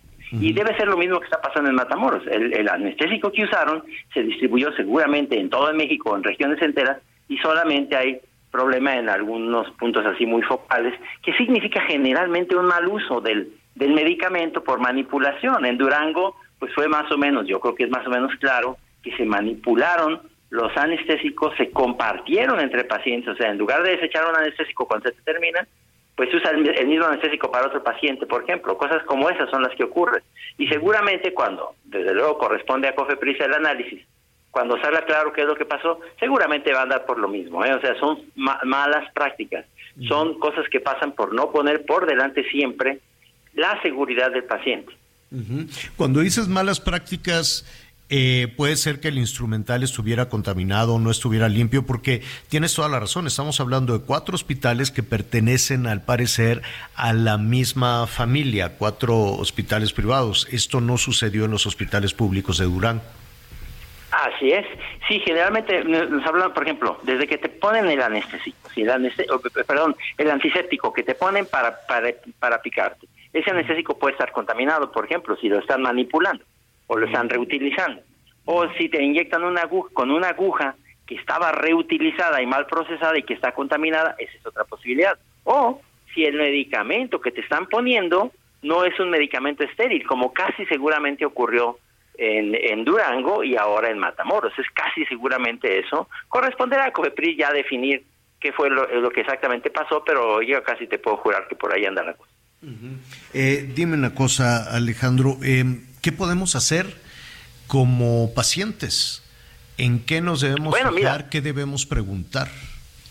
Claro, a ver, te tiene que parecer sospechoso, por ejemplo, ¿qué pasa? ¿Qué pasó en Durango, por ejemplo? Que te ofrecen paquetes de manejo de cesárea, quirófano, que incluye cirujano, anestesiólogo, pediatra, todo por 10, 12 mil pesos. O sea, tú mismo debes de sospechar, Javier, que la cosa no anda bien allí. O sea, ¿cómo le hacen? ¿Verdad? Si en costos no dan, no dan. Entonces, si están cortando costos, poniendo el, la ganancia delante de la seguridad del paciente, pues es lo que tú puedes decir como paciente. O sea, eso es demasiado bello para ser verdad. Ahí hay un peligro. ¿verdad? No quiere decir que pagues lo más caro del mundo, pero también que seas juicioso y no te vayas nada más porque es muy barato. Porque, ¿Por qué es muy barato? Porque reutilizan material, por ejemplo, porque reutilizan material desechable, porque una, un medicamento que es para un solo paciente lo usan para varios pacientes. Esa es la única manera de hacer que eso sea costeable. Y es como, es como tú te puedes defender, porque ¿qué otra cosa puedes hacer? También puedes hacer que vayas a hospitales que están certificados, pero si es para ti un poco más difícil como usuario, porque generalmente no lo sabes. Claro, claro. Eh, estamos hablando, a reserva de, la investigación que también se lleva a cabo en Matamoros, en dónde fue, si fue en una en un, en un hospital formal o fue en algunas de estas eh, clínicas que se abren muchísimas también en puntos de la frontera para procedimientos estéticos. veremos, ¿no? De pronto de qué de qué se trata, doctor. Sin embargo, pues está de nueva cuenta en el ambiente el tema de la anestesia. Em, yo, yo, yo sé y podemos tener certeza de que los laboratorios distribuyen en todo el país y lo hacen con unos controles muy complejos, ¿no? Para, precisamente para evitar una, una situación de, de esta naturaleza. A lo que voy, ya que estamos en el tema de la anestesia y ligado a toda esta discusión, eh, pues más de carácter político que, de seguridad del fentanilo. Algunas personas nos han comentado que con procedimientos programados, no de emergencia, sino programados, pues sus médicos en algunos hospitales privados les dicen, oye, vamos a aguantar un poquito porque tenemos un problema con el abastecimiento de, de anestesias. ¿Sabes algo de esto? Sí, mira, eh, los, el, problema de falta de eh, fármacos en los hospitales es ahorita un problema internacional. Hoy precisamente el New York Times dedica un artículo a eso. No es exclusivo de México, pero sí se ha agudizado en México y los anestésicos han sido parte de ello. Fentanilo, por ejemplo, el fentanilo de uso médico es seguro, Javier. Viene en dosis muy bien definidas viene con una fabricación muy, con un alto control de calidad y en general no debió haberse afectado el, la distribución y el, acopio de, fentanilo en los hospitales, porque no tiene nada que ver con el fentanilo que se usa en el narcotráfico, donde no puedes ni siquiera saber cuando consumes eso qué dosis estás tomando. Puede ser que crees que estás tomando una dosis habitual y por problemas de calidad te estás tomando una dosis que es mortal. Eso es muy diferente y no tiene que ver con el acopio en los hospitales. En los hospitales también ocurrió un poco con el fentanilo, que el rumor hizo que los propios hospitales estuvieran haciendo acopio del fentanilo y lo estuvieran limitando su uso. Pero no ha sido tanto por, por el problema del narcotráfico. ¿eh? Ese es un problema internacional que tiene que ver con los productores, con los distribuidores y sí con los pacientes que a veces salen a acabarse todo lo que hay. Claro, con la cadena de suministro, porque me queda muy claro que después de los últimos dos años de, de, crisis por la pandemia, pues los laboratorios se habrían enfocado, quiero suponer, se habrían enfocado al desarrollo de vacunas y de medicamentos de otro tipo, ¿no? Sí, pero también hay fabricantes, por ejemplo, hay, hay muy pocos fabricantes para determinados medicamentos. Podría ser que, por ejemplo, el metrotexato, que se usa mucho, hubiera solo un, un fabricante en México, por ejemplo y que prácticamente como es un medicamento que ya es económico, no hay otros fabricantes, otros distribuidores. Si ese, ese fabricante deja de producirlo o le cierran la planta, pues todo el país se queda sin metotrexato, como fue lo que pasó, por ejemplo. Y no nada más fue el metotrexato, pudo haber sido, por ejemplo, los medicamentos contra el cáncer, los que ya perdieron la patente también. Entonces es un problema muy complejo. Definitivamente. Eh, finalmente, doctor, te robamos un minuto. Si una persona eh, tiene programado una cirugía o simplemente va a ir al dentista, va a ir al odontólogo, en fin, y tiene que aplicarle, aunque sea una dosis pequeñita de anestesia, con estos acontecimientos de Urango, de Matamoros, em, vaya, tú estarías tan tranquilo, podemos estar tranquilos, pues. Sí, claro, a ver, no, no se preocupen por eso. Desde luego, otra vez, eh, se ha insistido mucho sobre los gremios y la necesidad de trabajar con calidad, pero ustedes conocen a sus dentistas, conocen a sus médicos, como ustedes bien dicen, México tiene un nivel muy alto en medicina. Estas cosas no califican a todo el país, desde luego. Eh, de hecho, los mayores brotes de meningitis asociadas a anestésicos contaminados han sido en los Estados Unidos son en órdenes de magnitud mayores que estos. Entonces, no, no, no, no caigan en pánico, eso no significa que las demás estén haciendo la cosa mal. Sí es un llamado para que la autoridad regulatoria vea que los hospitales se apeguen a los principios fundamentales de seguridad de los pacientes, pero la gente no debe tener pánico por eso, ni quiere decir que estén contaminados los anestésicos en México, hagan, hagan sus procedimientos como siempre. Doctor Alejandro Macías, muchísimas gracias. Gracias, gusto de estar con su auditorio, cuídense. Gracias, gracias. Bueno, pues ahí está con tranquilidad, con serenidad, si, ah, que iba a ir al dentista hoy en la tarde, bueno, con, con, con, mucha confianza, sobre todo, pues sobre todo si lo conoce y fijarse un poquito, ¿no? Fijarse que esté todo limpiecito, todo en orden, y si no, dígalo, yo fui el otro día a dentista y yo sí pregunté, oye, esto lo limpian y me estaba yo fijando, ¿y cómo limpias aquí? ¿Cómo limpias allá?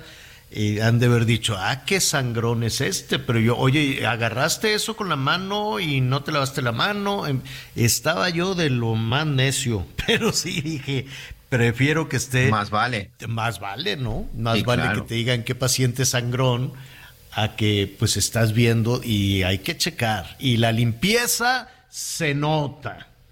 La limpieza se nota en todo momento, en todo lugar. Señores, si andan ustedes con los zapatos mugrosos, se nota. No nada más en los servicios, sino en la cuestión, ¿cómo cambia la percepción? Absolutamente la confianza cuando ves a una persona pulcra, arreglada, bañada, cambiada, con el zapato boleado, así ves un doctor con el zapato mugroso, o a un prestador de servicios, o a un periodista, un reportero, no es lo mismo, ¿no, Miguelón? No, por supuesto, por supuesto. Dicen que como te ven, te tratan, lamentablemente, en muchas ocasiones. Pero tampoco hay que abusar, ¿eh? Porque a veces también muchos, como dicen, este, juzgan a la persona por la portada del libro, ¿no? Pues vamos viendo. De eso vamos a hablar después de una pausa.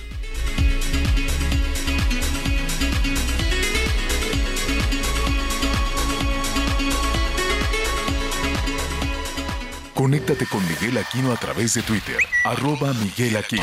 Sigue con nosotros. Volvemos con más noticias. Antes que los demás. Heraldo Radio, la H se lee, se comparte, se ve y ahora también se escucha.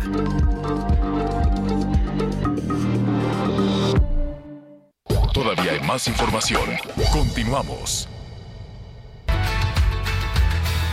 El colorido de las artesanías, los sabores de la comida y la calidez de la gente de Yucatán llegan a la Ciudad de México. Ven a la Feria Yucatán Expone. Conoce y disfruta de la cultura, la gastronomía y productos de la tierra del Mayab Eterno. Yucatán Expone, del 12 al 21 de mayo en el Zócalo de la Ciudad de México. Entrada gratuita. El gobierno del estado de Yucatán invita.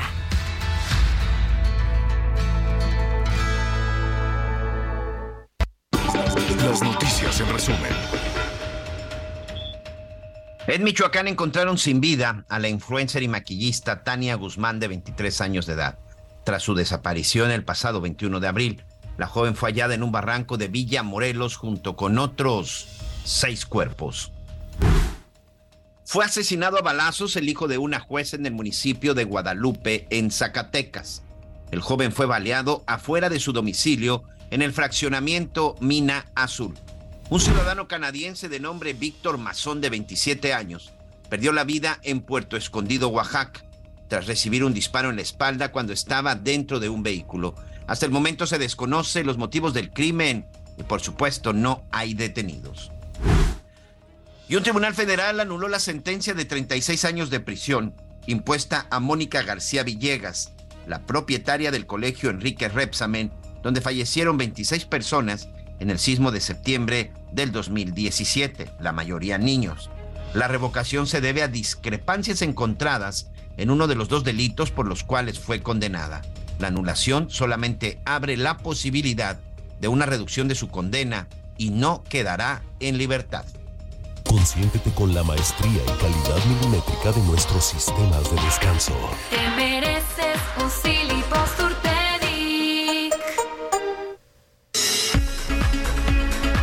Me quedé pensando, Miguelón, en lo que dices que que, que no por la portada vas a juzgar el libro, pero ay, quién sabe, Miguelón, quién sabe. A ver, yo, a ver, mira, te cuento. en el programa en la noche, ¿no? En muchas ocasiones, pues van las artistas, los actores, ¿no?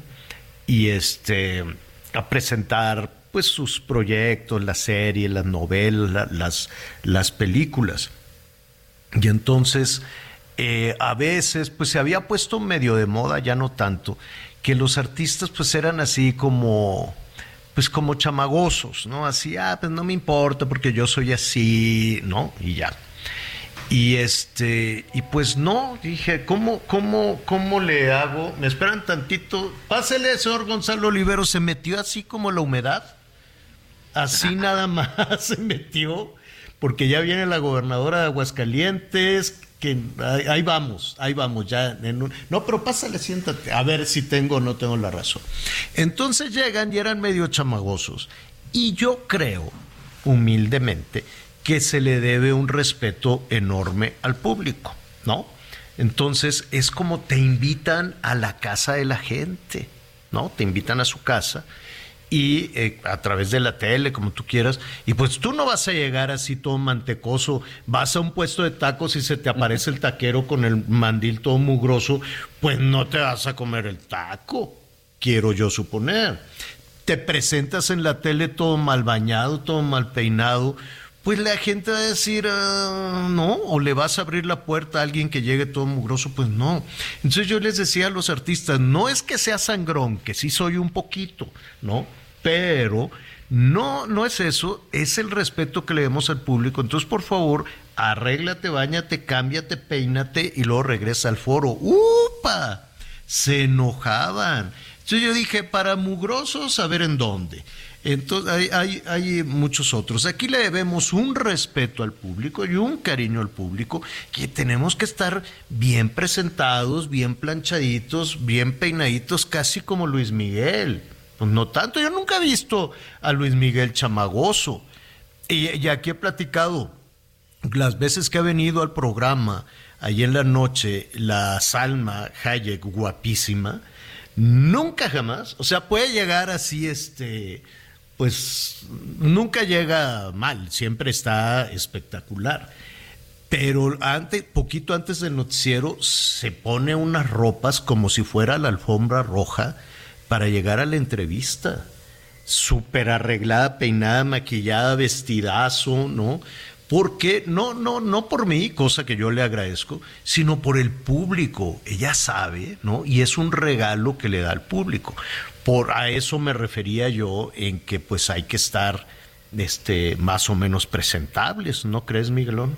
No, sin duda, sin duda, pero o sea, también de pronto hay, hay muchas ocasiones de que se juzga se juzga solo, solo por la apariencia, pero creo que son dos cosas distintas. Sí, no, no se trata de ropa cara y todo, sino de aseo, pues. Sí, sí, exacto. Creo que son dos cosas distintas, ¿no? De pronto tener esta, una apariencia a lo mejor, este, bueno, no quiero utilizar ningún calificativo, pero el chiste es ser desalineado y mugroso. Exacto.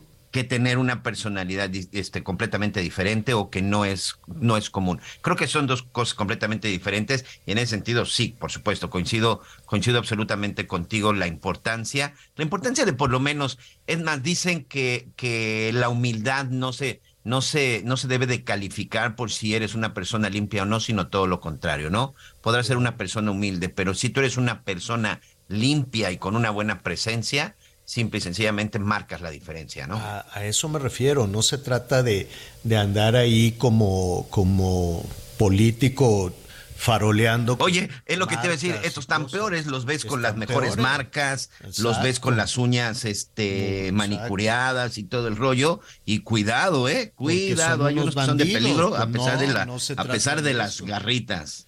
Y con todo respeto, hay algunos deportistas que mientras más marcas traen encima, no, parecen letrero.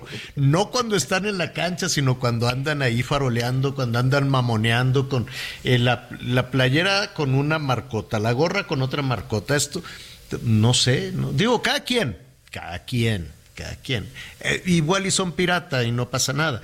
Pero mire, el asunto es este que además se siente tú agradeces cuando una persona pues huele a limpio, te saluda, te saluda, este, o, alguien por su trabajo tiene, imagínate que vas al dentista y acaba de comer y que le huelen las manos a cebolla, pues no, no, pues no, pues no. Tú quieres que esté todo, o, el, o la peluquería, ¿no? el peluquero está relativamente cerca y que huela pues, a, que no se dañó, pues no tampoco. O el microfonista que acaba de cenar y, le huele a torta de cochinita a la mano, pues no, o fuma, ¿no? Las personas que fuman, ese es un eterno pleito en el staff. Les dije, a ver, señores, los que fumen ni se me aparezcan por acá. Qué sangre pesada, ¿verdad? Oye, pero por ejemplo, vamos con nuestra amiga Nayeli Ramírez. ¿Tú qué opinas? ¿Sería lo mismo Luis Miguel si saliera chamagoso que bien peinado? Hola Javier, hola Miguel, pues claro que no, ¿cómo crees que va a salir el sol despeinado? La gente no lo... Bueno, seguramente seguirían comprando sus boletos porque ya vimos el fenómeno Luis Miguel, pero pues no, él siempre ha salido impecable, ¿no? Eh, traje impecable. Hasta cuando estaba pasadito de peso salía con su trajecito. O sea, pasadito, amarradito, dije amarradito amarradito, porque uno también se puede amarrar la pancita para ponerse el traje, ¿no? Sí, de, muchos decían que salía fajado porque... A eso me refiero, amarradito así, con una fajita. Porque, porque sí había subido bastante de peso, era algo que le habían criticado mucho eh, sus fans y también en el escenario se notaban la agilidad y hasta la voz, porque las voces de, de, cantantes como Luis Miguel tienen que ser muy cuidadas y el peso tiene mucho que ver también. Pero el que, es, el que es bueno es bueno. Sí, claro. Hay cantantes, hay muchas cantantes, hombres y mujeres con sobrepeso, que son un hit. Sí, como lo fue Adele, ¿no? También. con Adele, que ahora es flaca. Que ahora es flaca. Pero bueno, igual, la verdad es que Adele su éxito también es igual su voz, como lo es Luis Miguel, y de verdad, eh, Javier, este fenómeno... Liso también. Ah, liso, sí es cierto. También este fenómeno de Luis Miguel está tremendo. Ya viste todo lo que está causando en redes sociales. ¿A qué le atribuyes tú, Nayeli? ¿Qué, qué será? Pues mira, es, es un galán, siempre ha sido un galán, sigue siendo un galán para, para las mexicanas, para las latinoamericanas y también en Estados Unidos. Y aparte yo sí creo que es uno de los últimos cantantes que nos quedan con una gran voz y con un gran talento. Entonces, eh, yo creo que sus fans ya son de hueso colorado. Me recuerdo una fan que desgraciadamente ya murió, que la entrevistamos hace unos cuatro años. Había ido a más de tres mil conciertos de Luis Miguel, Javier. O sea, ella siempre iba, y tenía una, hasta una botarga se mandó a hacer de Luis Miguel. Son fans que son muy, muy, muy, muy aguerridas. La mayoría mujeres, también obviamente hay hombres, y son muy aguerridas. Van a todos los conciertos. Eh, ya tiene mucho tiempo que no saca un disco, pero cuando saque un disco vas a ver que va a ser la locura. Y ahora velo, o sea, se agotó en cuatro días todos los, los, los boletos para 50 conciertos en, o sea, está es una locura. Ah, ahorita nos dices de las nuevas fechas. Oye, ¿y será verdad que pues yo dije, no, pues ya como no alcancé, pues voy al del Zócalo entonces, me voy al del Zócalo. De pero el del Zócalo. Pero luego ya vi que el del Zócalo es de Diego Boneta. Ajá, o sea, es, es, el, es, broma, es, broma, nuestros amigos. Es, un meme que pusieron así, concierto eh, en el Zócalo, pero ahí es el del doble, es el de. El, el de Luis Mila serie. El de Luis Mila serie que también tomó clases de canto, ¿eh? porque muchas de sus, de sus, de la actuación que hizo Diego Boneta sí cantaba. No como Luis Miguel, obviamente, pero sí, sí se esforzó, se esforzó. Si igual y nos da una sorpresa, a lo mejor ya el meme se convierte en realidad, como ha pasado varias veces, Javier. Que ya andan por ahí investigando, pero es otro tema que ya luego le, que ya luego les contaré. A ver, entonces, se agotó, es un martirio comprar boletos en México no, no, no sé si sucedió, si pasó igual, por ejemplo, en San Luis Potosí, en Querétaro, ¿en dónde vas a presentar? En Puebla. Puebla. En todos lados. En Oaxaca también, en Monterrey, en Guadalajara, en Querétaro. No, todo fue una tortura. Eran filas, eh, Javier, yo por curiosidad me metí a ver cómo iban las filas virtuales. 180, eh, me tocó el, el turno 180 mil y dije, bueno, pues entonces voy a alcanzar boleto para el 2030. Porque, o sea, como una fila de 180 mil personas, como en ningún momento vas a, vas a, a tener boleto. Fíjense, ahorita me metí en la página de Luis Miguel. Obvio, ahorita no hay venta de boletos para las nuevas, para las nuevas fechas. Pero Javier, si quieres verlo, todavía hay boletos para el concierto de Indianápolis el 6 de octubre. Hay boletos para el concierto de Nueva York. Este ahorita te digo en qué, en qué fecha está. Y en Boston también para octubre 18 y Elmont, Nueva York para octubre 22. Y en Oklahoma también. No, no hay en, no hay, en Las Vegas. No, en la Ciudad de México, en México no hay ninguno. No, en Las Vegas. Es territorio Fernández, ¿verdad? pero Las Vegas ya se terminaron, ¿eh? Las Vegas ya, adiós. Ya, adiós. Ya está sold out también en Las Vegas. Y en Las Vegas son dos, tres conciertos, ¿eh? 10, 15, 16 y 17. En los tres, adiós, en el MGM. ¿En, eh, en el grito?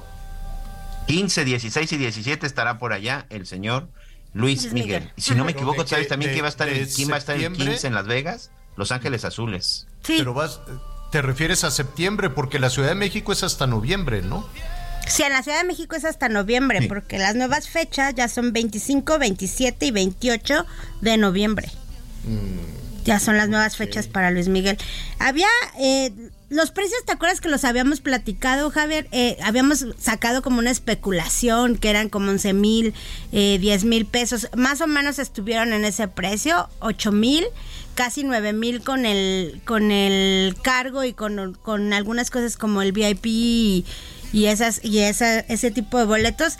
Pero pues sí, también es una locura. Entre 1.200 pesos hasta 8 mil en la Arena Ciudad de México. Entonces, eh, pues como te dije, hay que sacar el cochinito si uno quiere ir a ver a Luis Miguel, porque, bueno, hay que sacar el cochinito y si tienes suerte de poderlos comprar. Porque sí, está siendo una locura.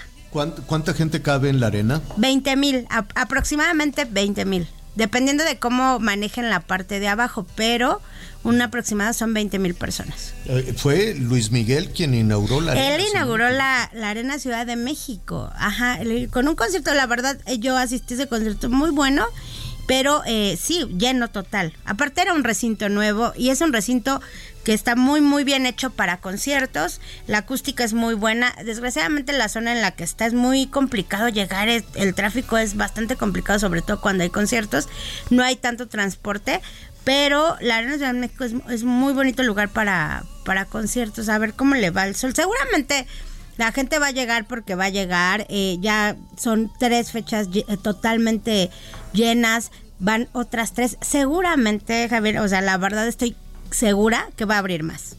Seguramente, y sabes que no es casualidad. Em, es, es, o sea, es una estrella, pero pues ha trabajado toda su vida eh, si tú quieres, a través de la serie, pues pudimos conocer un poquito más de los detalles y todo esto, pero es una carrera larguísima. No sé cuántos años de carrera lleva Luis Miguel.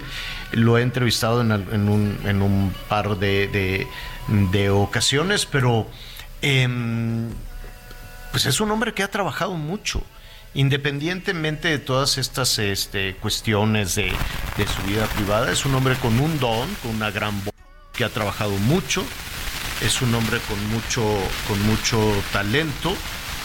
Eh, estoy escuchando un gis por ahí, doctor. Este. Pero bueno, eh, fíjate que estoy revisando aquí algunos datos, tú debes de conocerlos mucho mejor, Nayeli. En el Auditorio Nacional, el récord que tuvo de 24 conciertos en una sola temporada. Si se decide y existen los los, tiempos y los lugares en la Arena Ciudad de México o en la Arena Monterrey, estoy seguro que lo repite, lo supera, ¿eh? Y está a punto de superar eh, pues el récord de su gira porque ahorita tiene programados ya y vendidos ya 50 conciertos. Entonces, en la, en la gira pasada en la que mencionas, eh, Miguel, eran eh, alrededor de 65 ya contando Estados Unidos y contando eh, Sudamérica, porque también hizo Sudamérica.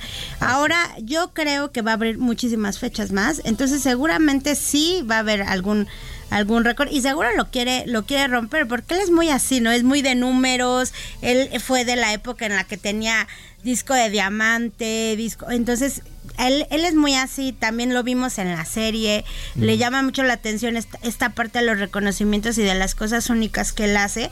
Entonces yo creo que van a venir muchas más fechas. Él eh, tiene ya casi 40 años de carrera, entonces, pues sí, como dices, no es una casualidad que esté colapsada la página de, de Luis Miguel para comprar boletos. Es un talento, es un genio, le ver muy bien, qué bueno, me da mucho gusto. Y me da mucho gusto no nada más por Luis Miguel, sino por todos, porque hay que, hay que acordarse también, hay muchos eh, factores para que todo esto esté sucediendo y entre otros, en las ganas de salir las ganas, mira, llevamos tantos años de pleito, de piquete de ojos, de que te odio, que quítate tú y cosas por el estilo. Y luego súmale los dos años de la mortificación con la pandemia y que no, los chavos que no podían salir, nadie, ¿no? Este, el miedo, vivir dos años con miedo y no saludarse y no cantar. Acuérdate que te decían que había que estar callados y que no había música en los, en los negocios, ya cuando podías ir, les decían, puedes abrir tu restaurante, pero sin música y que nadie hable. O sea, qué cosa tan terrible. Entonces, por un lado, hay una estrella muy grande que se llama Luis Miguel, qué bueno, que le, que le va a ir increíble, le va a ir a todo dar flaco, gordo, como sea. No, no, es, es eso, eso es lo de menos. El talento es lo más, es lo más. No se ve, la verdad digo, se ve súper bien Luis Miguel ¿eh? en las últimas sí, claro. hizo esta dieta, hizo esta dieta de no, comer. Hizo esta dieta de, de del ayuno, ¿no? Del ayuno que quién sabe pues no sé cada quien. Hay gente que le funciona, pero pues, pues ni modo. Pero eso es lo de menos. Lo importante es el talento y lo más importante es que ya podemos respirar, ya podemos cantar, ¿no? Esto tal vez, tal vez e, ese es otro de los factores, ¿no? Sumado al talento de Luis Miguel, desde luego, que, que hace que esto se convierta en un acontecimiento. No sé ustedes qué opinan.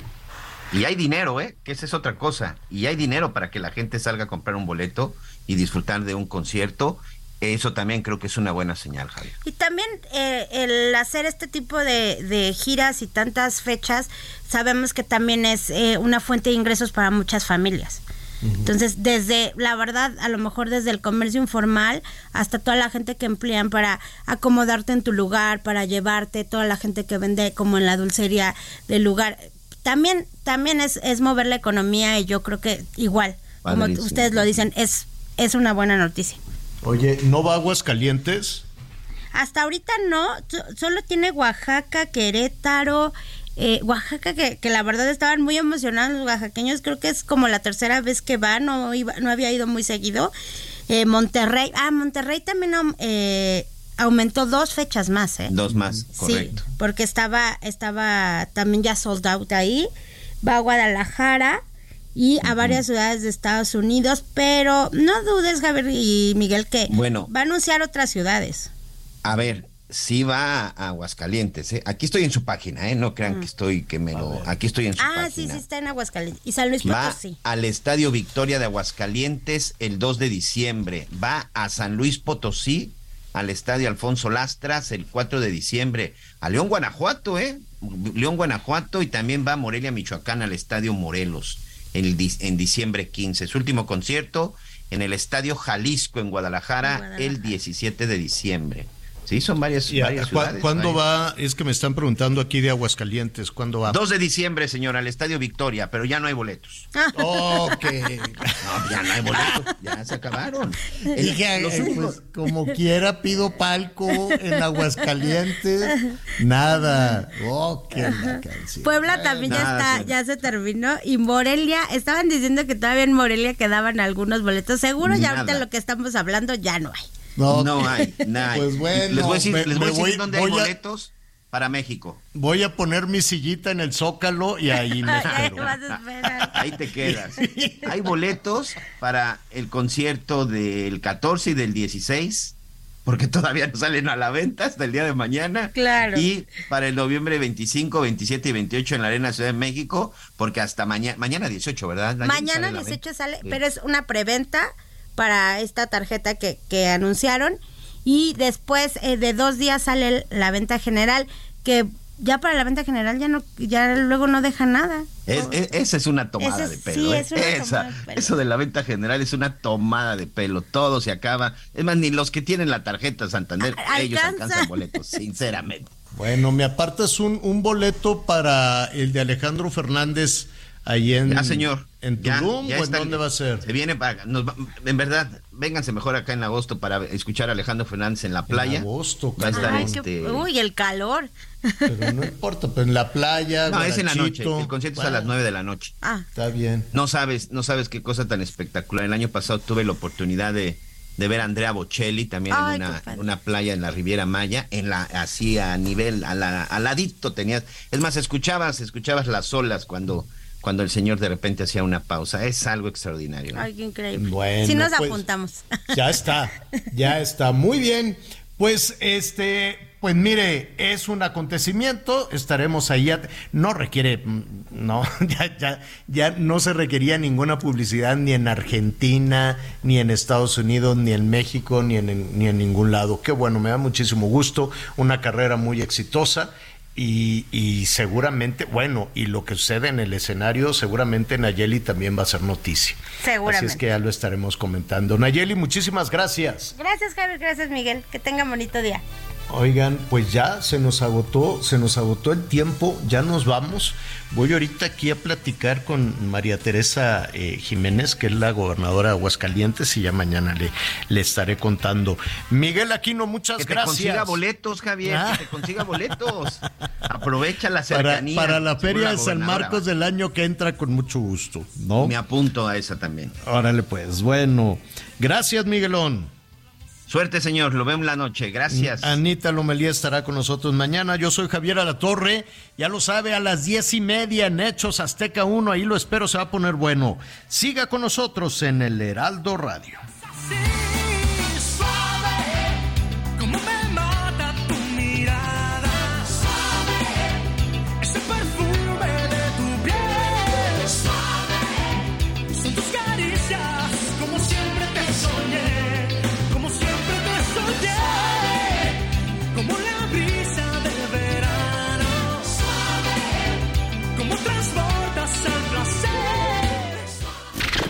Gracias por acompañarnos en Las Noticias con Javier La Torre. Ahora sí ya estás muy bien informado.